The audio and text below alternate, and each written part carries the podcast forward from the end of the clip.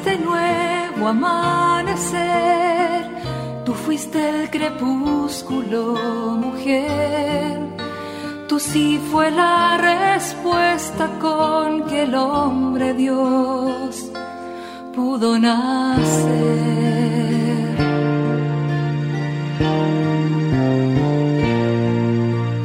No solo existen las malas noticias, te invitamos a escuchar esta buena noticia que Jesús, que se hace hombre, hoy tiene para nosotros. Que me hable tu palabra, necesito hoy, Señor, de tu alimento. Hoy en todo el mundo se escuchará esta palabra. Lucas 1 del 26 al 38. En el sexto mes el ángel Gabriel fue enviado por Dios a una ciudad de Galilea llamada Nazaret, a una virgen que estaba comprometida con un hombre perteneciente a la familia de David llamado José. El nombre de la virgen era María.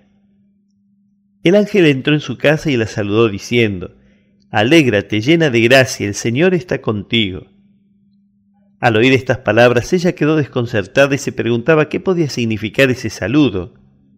Pero el ángel le dijo, No temas María, porque Dios te ha favorecido.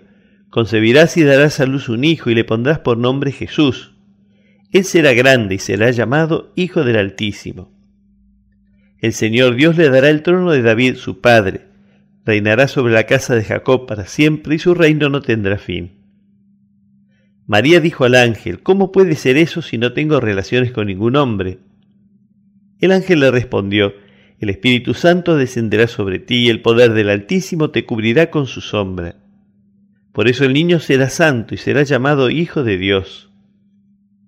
También tu pariente Isabel concibió un hijo a pesar de su vejez, y la que era considerada estéril ya se encuentra en su sexto mes, porque no hay nada imposible para Dios.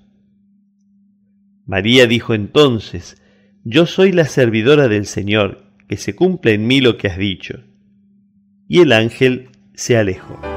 Que me aliente tu espíritu, necesito que me llenes de valor.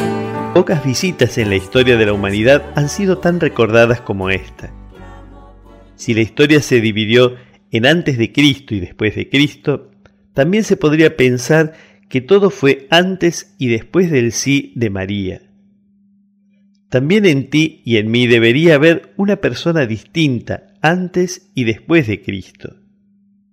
Si Dios no ha provocado en ti una revolución de todos tus valores, habría que dudar de si realmente lo dejaste entrar en tu vida. Por cada sí entregado Jesús vuelve a entregarse en el corazón humano, y así Cristo vuelve a nacer en el mundo a cada instante. Todo puede cristificarse. Solo depende de tu respuesta.